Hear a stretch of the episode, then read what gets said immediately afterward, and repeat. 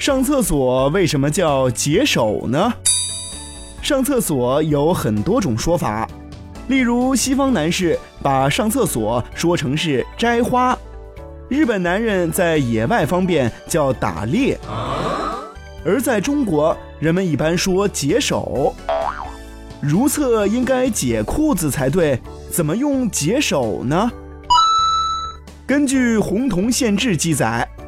在古代战争之后，都发生过大规模的移民。那时候移民是强制性的，有些人留恋家乡不肯离开，便想方设法躲避，但终究拗不过官府。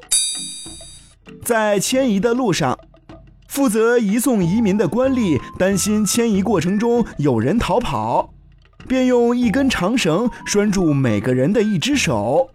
像串项链一样把它们串起来，这样迁移者便不容易逃掉了。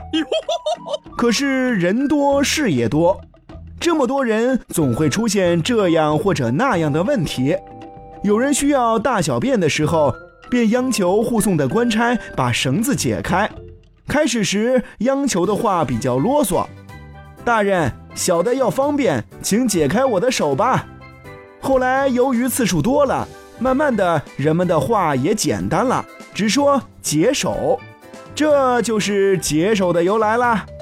于是乎，以后上厕所的时候都叫解手了，这就是解手的由来啦。哦。